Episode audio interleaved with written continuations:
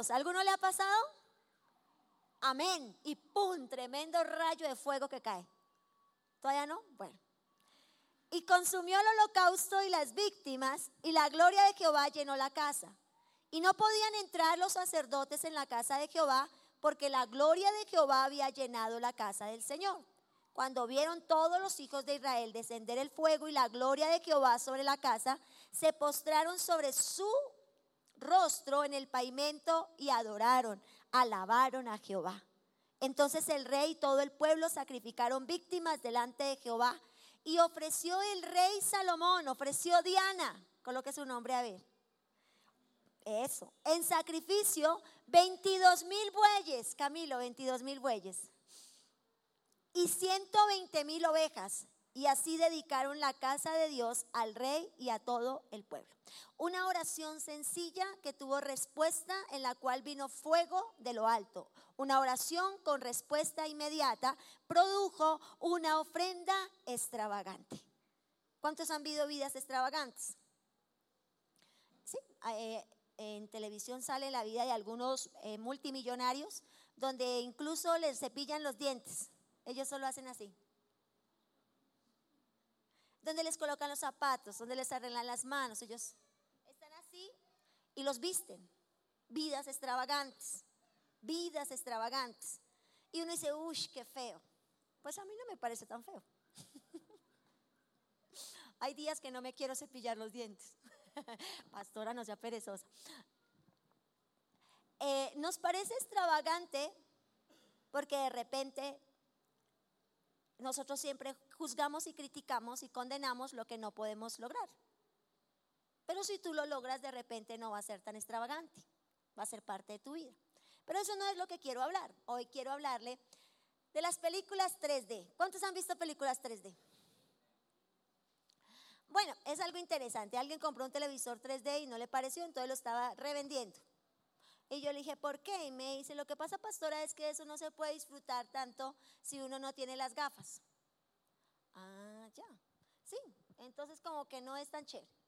Eh, y bueno, entonces uno dice, ¿qué es ese asunto del 3D? Pues ese asunto del 3D es que cuando usted va a una película eh, de estas, si usted no usa unas gafas, usted no puede disfrutar realmente la película. O sea, usted puede ver la película sin gafas, pero va a ser una imagen distorsionada, como un velo, ¿cierto que sí? Eh, también pasa de que ve la imagen, pero la ve en azul o en rojo. Y no puede disfrutar el multicolor de la película, ni todos los efectos que tiene la película, ni todo lo que produce el 3D. Pero cuando usted se pone las gafas, nos pasa a los que somos montañeros que hacemos, uy, se nos vino esa piedra encima. ¿La ha pasado? A mí sí. Y usted le hace el quite y hasta dice, ¡Ay, sangre de Cristo! Y todo el cine se ríe de usted. Si escuchó eso, era yo. Porque las gafas producen una nitidez, una claridad y un disfrute y un deleite, un poder realmente disfrutar lo que es una película en 3D. Si usted no usa las gafas, no la puede disfrutar, no se puede deleitar, no se puede gozar de todo el efecto y de toda la tecnología que tiene. Pues bien, yo estuve pensando que sencillamente la oración son las gafas para poder ver el 3D de tu vida. Cuando tú no oras, tú ves las cosas lejanas, a años, a metros, a kilómetros de distancia. Cuando tú no oras, tú dices, es imposible, no puedo, no alcanzo, no logro, no voy a alcanzar, no va a ser posible mi vida. Más cuando tú utilizas las gafas, las gafas te producen el efecto 3D y te dicen que es ahora y que es ya que tienes al frente tuyo la bendición, la oportunidad, la gracia, el favor, la bendición, la respuesta a una deuda, la respuesta a un enemigo, la respuesta a lo que tú estás viviendo y pasando. Eso producen las gafas. Las gafas te dan la nitidez de la visión de Dios sobre tu vida. Las gafas te dan y te producen el ahora, el ya. Él es, es para este momento, es aquí, es el ya. Las gafas te producen lo que sucedió en la vida de Salomón, que Salomón oró y descendió el fuego, que Salomón oró y de inmediato tuvo una respuesta al punto que levantó una ofrenda extravagante, vivió una vida extravagantemente fructífera, una vida que se acrecentó, que se aumentó, fue una vida de multiplicación y de muchísima prosperidad.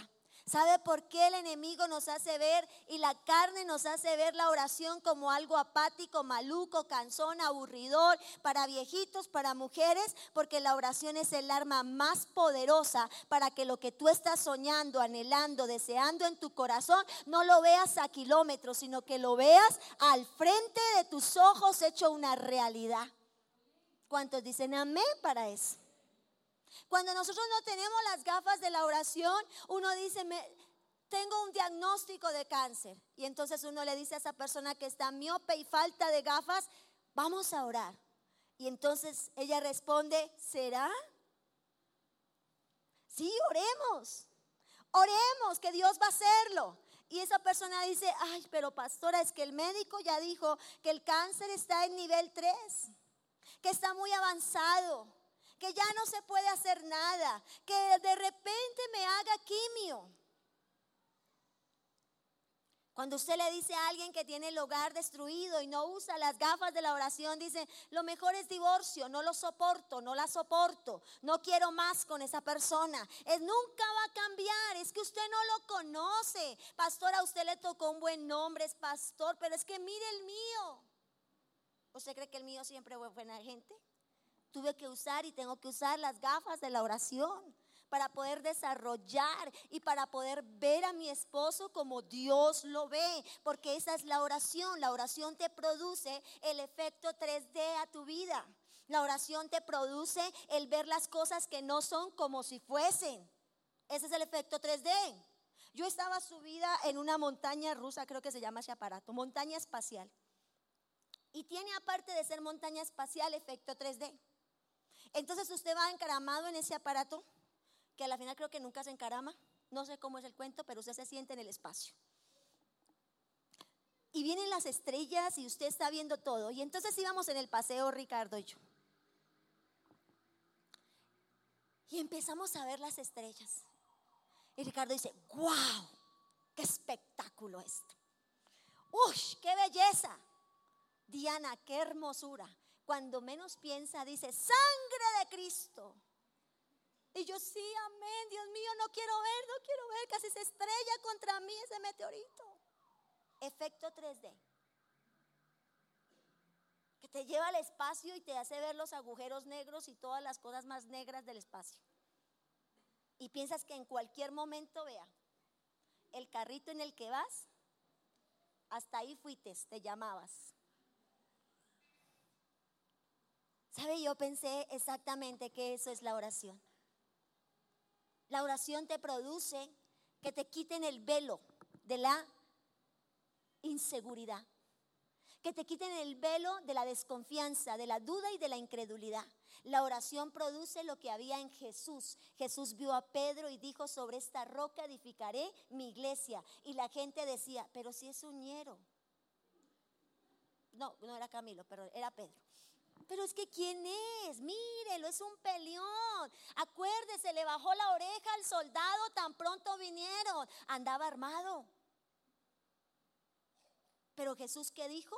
Sobre él yo edificaré mi iglesia. Él será un hombre importante. Este hombre con su sombra sanará a los enfermos. Jesús jamás vio el Pedro de los evangelios. Jesús vio el Pedro de los hechos. Él tenía las, gafas de la oración. Y en la oración tú recibes fe. Y en la, en la oración tú puedes ver las cosas que no son como si fuesen. Y lo que usted y yo necesitamos son las gafas de la oración. ¿Sabe para qué? No para ver la realidad del mundo, sino para ver lo que Dios está viendo acerca de nosotros.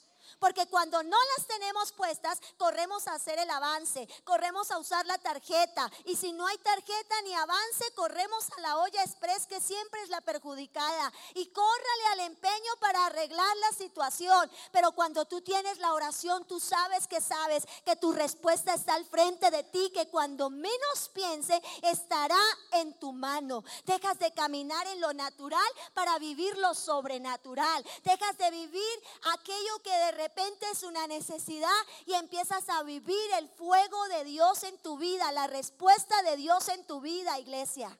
Cuando hablamos de oración se requiere de hombres y mujeres que quieran hacer un paso de fe y un paso de obediencia. ¿Sabe por qué tenemos malos conceptos de la oración? Ya lo vamos a ver. Y hay que derribarlos. Y hay que dejar de decir que la oración es carta. Hay que dejar de hablar en contra de la oración. Hay que dejar de decir que de repente que pereza orar, que pereza buscar. ¿Sabe? La oración es un deleite. Dígalo conmigo. La oración es un deleite. Amén. La oración es un deleite. ¿Cómo fue que este Señor hizo descender fuego del cielo? Número uno, una oración audible produce fuego. ¿De qué estamos hablando? De una oración audible. Alguien me dijo ahora en el otro servicio. Bueno, y si la persona no habla, ¿qué fue eso? Si la persona es muda, entonces no es una oración audible. Cuando hablamos de una oración audible, hablamos de una oración creativa. Hablamos de una oración que puede producir una relación, una comunión, ¿cierto? Porque a veces hacemos oraciones que nos hacen ver a un Dios lejano, amantísimo Dios, soberano Dios omnipotente, creador del cielo, de la tierra, tú que hiciste los astros, el espacio, los, animales, los peces, los monstruos marinos, Señor, que está rodeado de ángeles, de querubines y todo el tiempo dicen aleluya, amén, gloria a Dios, santo, santo, santo. ¿Qué hemos dicho ahí? Nada. Como lambiendo, lambiendo, lambiendo, pero al final, ¿qué es lo que quiere? A ver. ¿No? ¿Usted se acuerda de Nehemías? Dice que el rostro estaba decaído. Entonces el rey, él no empezó a decirle, oh rey maravilloso, preciosísimo, majestuosísimo, rebelesísimo, tremendísimo, amorosísimo, todosísimo. No. El rey de una le dijo, ¿qué es lo que quiere? ¿Por qué está así? ¿Qué necesita?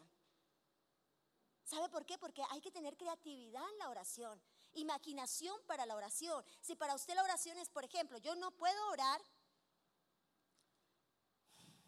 voy a meditar. Voy a hablar mentalmente, yo no puedo, mentalmente no puedo. Yo soy una persona eh, que necesita movimiento. Si me quedo mucho quieta, me da jartera y me voy acomodando para dormir. Yo necesito movimiento, yo necesito hablar. Entonces yo estoy bañándome y yo estoy orando. Yo estoy haciendo X cosa y yo estoy hablando con él. ¿Qué tal si nos tomamos un cafecito, Dios? ¿Sí? ¿Listo? ¿Papá esa? ¿Cómo lo quieres? ¿Con azúcar? ¿Sin azúcar? A mí me gusta sin azúcar porque me engordo, Dios. Sirvo mi café, sirvo el café de él, me siento a la mesa y empiezo a hablar. Y el que pase va a decir, mi mamá se alocó.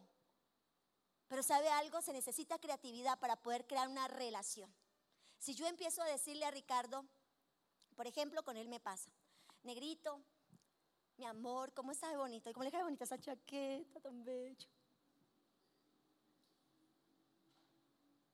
Ay, Nero, es que a me parece que deberías de hacer esto, porque tal cosa, porque allá, porque acá, porque si lo haces así sería mucho mejor que eso.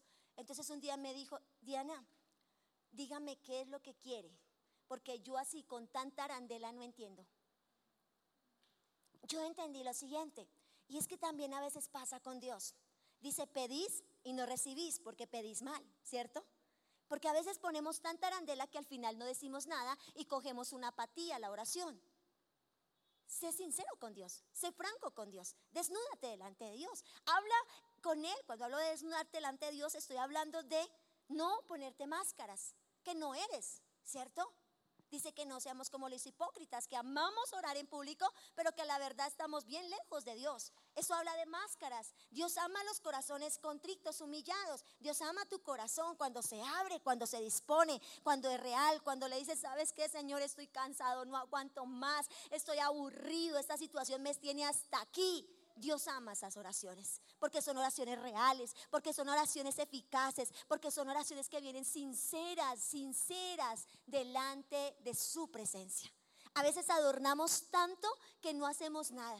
A veces empezamos a alardear, alardear, alardear y por eso le cogemos cartel a la oración. Y otros dicen, es que yo no sé orar. Ore por mí, que usted ora bonito, pastora.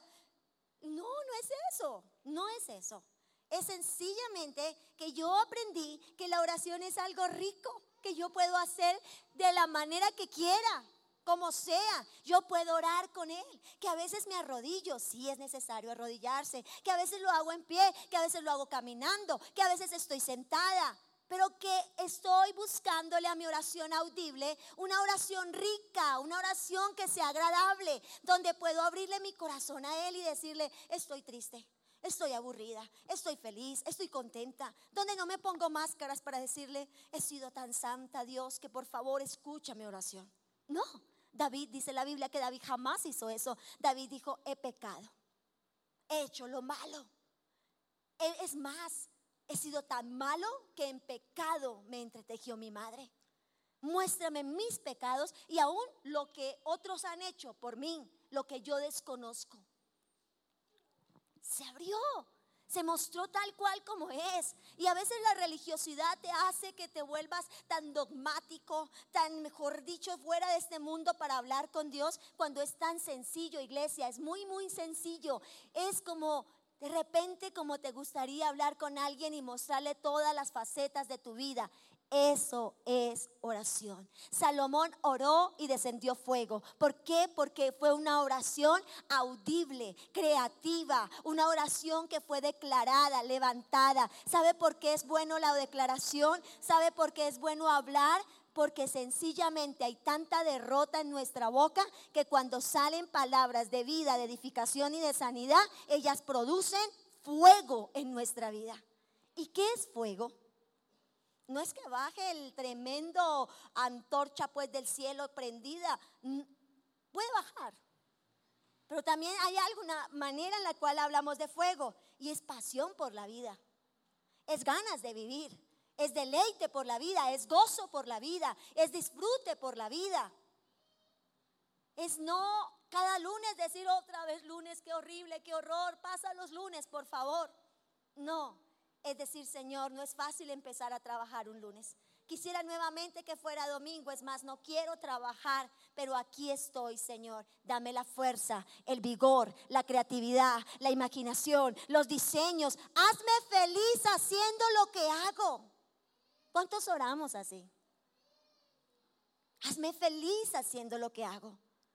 ¿Cómo producir fuego entonces? Mi oración debe ser audible. Decláralo, levántate, habla con Dios, levanta tu voz y dile a Dios cómo estás, cómo está tu casa, cómo está tu hijo, cómo está tu familia, cómo están tus finanzas. Yo le decía a alguien, ore por sus finanzas. Yo oro, pero yo creo que usted puede orar mejor que yo, porque usted sabe su condición. Dígale a Dios cuánto debe, dígale a Dios cuánto necesita. Sea específico para hablar con Dios y Dios será específico para traer respuestas sobre su vida. Haga de la oración algo ameno, agradable, fructífero y multiplicador.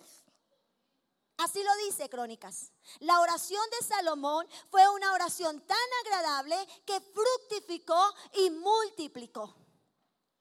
Su oración fructifica. Su oración multiplica.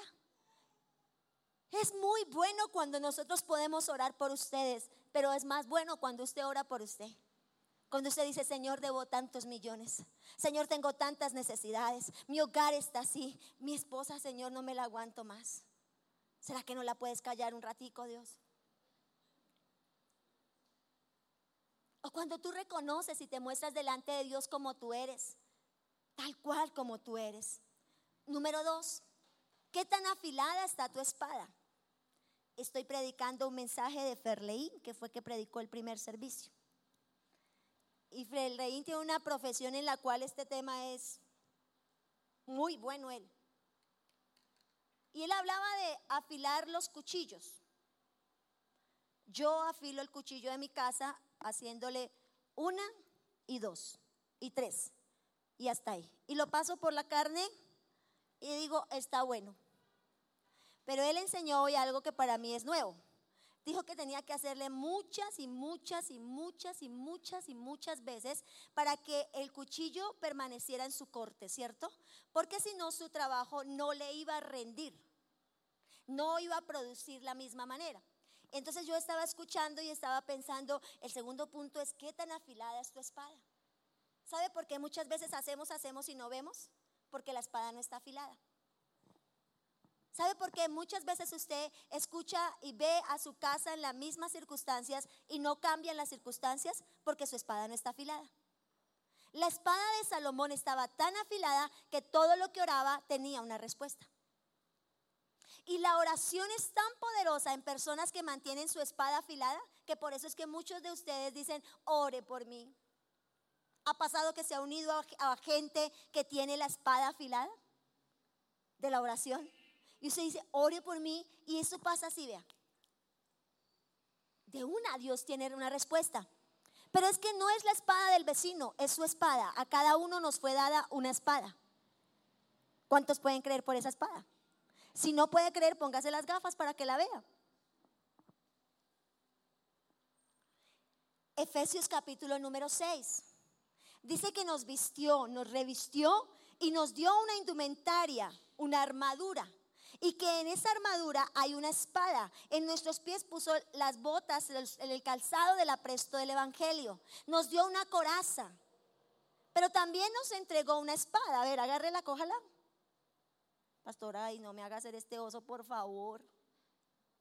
Dios es Dios de osos. Cójala. ¿Qué tan afilada está? Ni tiene filo siquiera.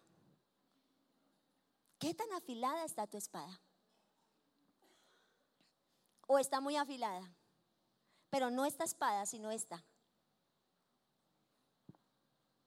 Donde ella sí fluye de una manera incorrecta.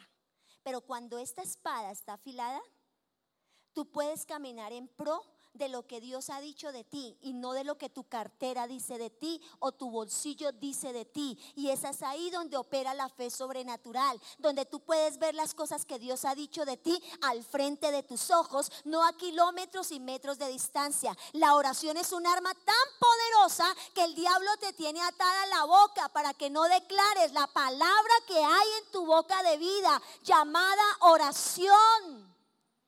¿Sabes? Estás cansado de buscar a Dios. Estás cansado de buscar a Dios porque dices, no me responde, pero es que no tienes espada. Es que no usas la espada. Y si la tienes en tu mano, tienes vergüenza de usar la espada.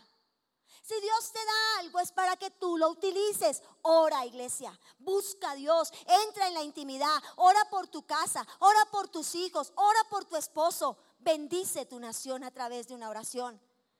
La palabra dice que del bienestar de la ciudad dependerá el bienestar nuestro. Iglesia, sí hay que orar por la nación, porque si la nación es empobrecida, nosotros somos empobrecidos. Si hay injusticia, la injusticia vendrá sobre nosotros. Si tenemos malos gobernantes, lo veremos reflejados en nuestras canastas, ¿o no? Así es. Entonces dice que tan afilada está tu espada. Yo quiero preguntártelo hoy. ¿Cómo está tu oración con Dios? ¿Cómo están esas gafas? ¿Las tienes puestas? ¿O las tienes encima del escritorio en el Salmo 91? ¿O de repente se cayeron? Y has estado tan ocupado que no has podido recogerlas. No estás haciendo uso de la espada. Quieres hacer uso de la espada de otro. Por eso ves que otros prosperan, avanzan, crecen, logran, ganan. Pero tú no. Porque tu espada está allí, arrinconada. Y la oración es importante. Si el diablo te dijo que la oración es importante, yo vengo para derribar el argumento del diablo. La oración es el arma poderosa que el Señor te dejó y debes de usar la iglesia. Debes de utilizar la oración para que tus problemas ya no sean tus problemas, sino para que venga la respuesta de Dios sobre tu vida. ¿Usted no se ha preguntado por qué en este tiempo los medios se han levantado tanto contra la iglesia? ¿Por qué han hecho público de repente eh, los grandes salarios de algunos pastores? ¿Sabes por qué? Porque el diablo quiere una iglesia atada y arruinada. Porque el poder del diezmo y de la ofrenda y de la semilla produce multiplicación, produce crecimiento. Como nunca antes en Colombia la iglesia cristiana tiene empresarios. Como nunca antes en Colombia la iglesia es una iglesia próspera. están futbolistas, gerentes de empresa, empresarios, artistas, cantantes, gente de nombre. ¿Por qué? Porque el enemigo se levanta tanto para atar a través de los comentarios? Porque el enemigo quiere tener atada y maldecida a la iglesia. ¿Sabe cómo era la iglesia hace 25 años? Una iglesia en pobreza, en ruina porque no se hablaba de ofrenda, no se hablaba de diezmo, no se hablaba de oración, se hablaba de que Cristo viene ya. Entonces todos estábamos preparados para el arrebatamiento, pero no para mantener nuestras casas no para dar educación a nuestros hijos. Entonces nuestros hijos no iban a la universidad. La iglesia era una iglesia ignorante. Mucha Biblia, mucho conocimiento teológico, pero poco, poco de la sabiduría, del entendimiento y de la inteligencia que se requiere para estos tiempos. Estos tiempos son los tiempos de una iglesia poderosa. Amén. Dios está levantando sus hijos financieramente. Dios está trayendo hombres ricos, millonarios a la iglesia. Y no se hicieron ricos y millonarios afuera, se hicieron dentro de la iglesia a través del poder sobrenatural de la oración. Ahora todos conocen a Falcao. Todos vemos los videos donde vive Falcao, Mónaco. Guau, usted ha visto la casa de Falcao. Usted ha visto los vecinos de Falcao, el carro de Falcao. Todos quieren ser futbolistas. Pero hace unos años atrás, ¿quién era? No era. Pero tenía puestas las gafas de la oración y la oración lo hacían ver como lo que es hoy. El diablo quiere matar tus finanzas, el diablo quiere destruirte, el diablo quiere acabarte, quiere tenerte atado a la droga, al sexo, quiere tenerte atado al alcoholismo, porque esos vicios te roban, te matan, te destruyen. Pero Cristo vino para darte liberación, libertad, y la oración es el arma más poderosa y eficaz que un creyente puede tener. Saca la palabra que la oración es aburridora. ¿Y qué toca hacer? Cuando la oración se cayó. Gracias. ¿Qué hay que hacer? Cuando he pasado por encima de ella. ¿Qué hay que hacer cuando la oración de repente ya no es prioridad para mí? Porque primero está ir a hacer otros quehaceres, otras cosas, y yo paso una y otra vez. Y yo voy hago, y yo voy compro, y yo me meto, y yo deshago. ¿Sabe qué pasa? Como Jonás que solamente cuando la ballena viene y se lo traga, cuando está dentro del vientre y no hay nadie quien lo ayude, ¿qué tal si me ayudas, Dios? No necesitas una ballena, no necesitas vivir dentro de una ballena. Fuiste creado para buenas y maravillosas obras, fuiste creado para prosperidad, fuiste creado para ganancia, fuiste creado para libertad, fuiste creado para ser un hombre y una mujer de bendición y de vida. ¿Cuántos dicen amén? No fuiste creado para el adulterio. No fuiste creado para la fornicación. No fuiste creado para la ruina, para que el diablo se enseñoree de ti. Fuiste creado para gozo, deleite y bendición. Dios se goza cuando usted pasea. Dios se goza cuando usted compra un carro y disfruta un carro. Dios se goza cuando usted logra su casa. Dios se lo goza cuando sus hijos logran un título universitario. Dios se goza. Dios es más feliz que usted porque Él creó lo bueno, lo justo, lo amable, lo que es de buen nombre para usted. ¿Cuándo está Dios compugido, entristecido? Cuando te ven lodado en la miseria del pecado cuando te ven lodado en la miseria del diablo. ¿A cuántos fueron a la, olla a decirle, venga, no le deje la plata al, ¿cómo se llama? Al señor que la vende, al jíbaro. No sea bruto, no ve que él se está enriqueciendo. Pero a cuántos sí nos dicen, está yendo a una iglesia, ojo que allá roban carteras. Ojo que allá le quitan la casa. Y yo sé que se, que usted no vino aquí para ser quitado, usted vino aquí para ser aumentado, bendecido y prosperado. Por eso el diablo te vende la trampa, por eso el diablo te cega el oído, por eso el diablo te ata las finanzas, porque te quede atado, amarrado. Yo conozco los milagros de Dios en relación a finanzas y yo sé que Dios es un Dios de diezmo, de ofrenda y de primicia. ¿Sabe por qué? Porque cuando tú le das a Dios el 10, Dios te da el 90 y el 90 ya no es 90. El 90 viene a ser como 900 porque Dios multiplica, Dios guarda, Dios cubre, Dios protege tus finanzas. Tienes un muro de fuego alrededor tuyo, pero cuando no lo haces, estás sin muro. ¿Qué pasó con este? Oró y luego se levantó en ofrenda. Pero ¿sabe algo? Cuando la oración está a un lado, número tres, y termino, diga qué bueno. Y dígalo, dígalo, tranquilo. Tres, mi confidente, el Espíritu Santo.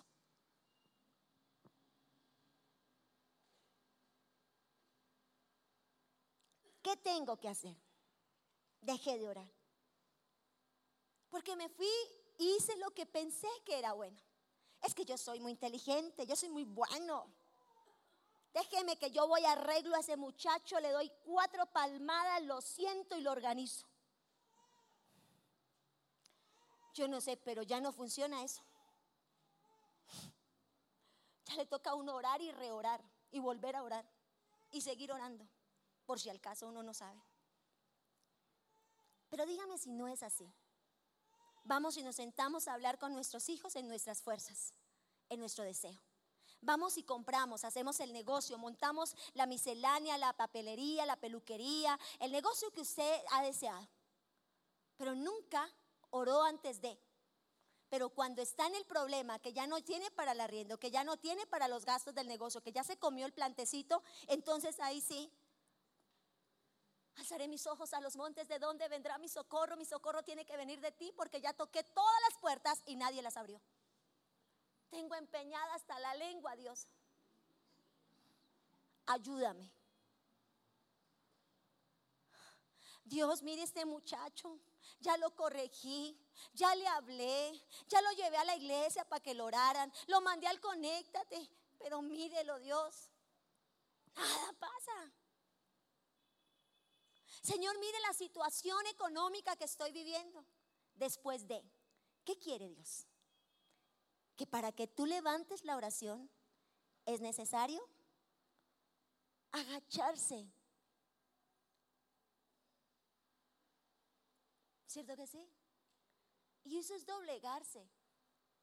Eso es humillarse. Y eso es reconocer quién soy. Y que lo he hecho mal que lo hice en mis fuerzas, que lo hice en mi entendimiento, que lo hice en mi inteligencia, que lo hice en mi capacidad. Y una vez que lo reconozco, tengo que decirle a Dios, edifiqué un hogar según mi parecer. Edifiqué un hogar según lo que vi en mi casa. Edifiqué un hogar según lo que no vi en mi casa. Señor, hice un negocio según lo que yo pensé que era bueno. La pizza es buena, Señor. Todos les gusta la pizza pero mi pizza no se vendió, Dios.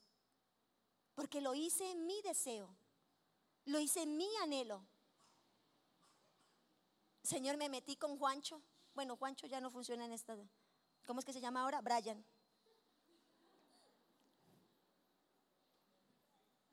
Señor, y efectivamente resultó ser terrible. Es un fracaso. Pero nunca antes le hablaste a Dios de Brian. Nunca antes le hablaste a Dios de esa niña, de ese joven. Nunca antes le hablaste a Dios de esa relación. Nunca antes le preguntaste, ¿qué tal es Él, Dios? Tú que conoces corazones, por ejemplo, Señor, ¿qué tal es el corazón de este muchacho? ¿Qué tal es el corazón de esta niña, Dios? ¿Será que voy a salir lastimado después de todo esto? No usas las gafas. Las gafas te permiten ver más allá, atrás. Las gafas te permiten ver una cuadra más allá, un metro más allá, un kilómetro más allá. Las gafas te muestran el camino. ¿Sabe? En mi vida ha funcionado. Yo estoy por allá a las 3 de la mañana durmiendo y de repente me despierto. Y antes decía, es un pálpito que tengo. ¿Usted también le daban pálpitos? es un pálpito. No, es Dios que te está llamando para que ores.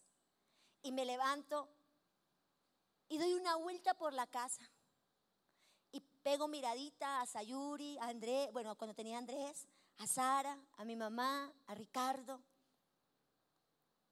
Y de repente en esa caminata me encuentro a alguien que también está despierto. ¡Ah! Me asustó, mamá. ¿Qué le pasa? ¿No puede dormir? No. Y tal vez en esos momentos he tenido las mejores conversaciones con mi hijo o con mi hija cuando de repente todos están durmiendo y el corazón de los hijos está angustiado porque andan en problemados. A esas horas he revisado gavetas. A esas horas he ido a mirar carteras y billeteras. Pastora tan atrevida. Las gafas no solo muestran, ellas hablan. Y te muestran el camino de tu casa y el camino de tus hijos. Y en ese tercer punto dice que tu mejor amigo, el Espíritu Santo, lo produces a través de la oración. Alguien me decía, mi esposo tiene una mujer, me está engañando, seis años de engaño. Y me duele profundamente, pero lo que más me duele es que mi mejor amiga lo sabía y no tuvo el carácter para decírmelo. No solo me decepcionó él, me decepciona mi amiga. Y yo le decía, solo el Espíritu Santo puede ser tu mejor y tu más grande amigo. Solo el Espíritu Santo, iglesia, será la persona que has estado buscando tanto para abrir tu corazón. Con Él puedes abrirte y decirle lo que te gusta, lo que no te gusta, los, pecados más íntimos y los guardados más ocultos que tienes dentro de ti. Necesitas desahogarte, necesitas hablarlo, necesitas declararlo y necesitas liberarlo a través de una confesión. Y el mejor amigo se llama Espíritu Santo y ese lo produce la oración. ¿Cuántos dicen amén? Tal vez usted y yo hemos estado caminando sin estas gafas. Y por eso hay tanta derrota. Por eso hay tanta necesidad.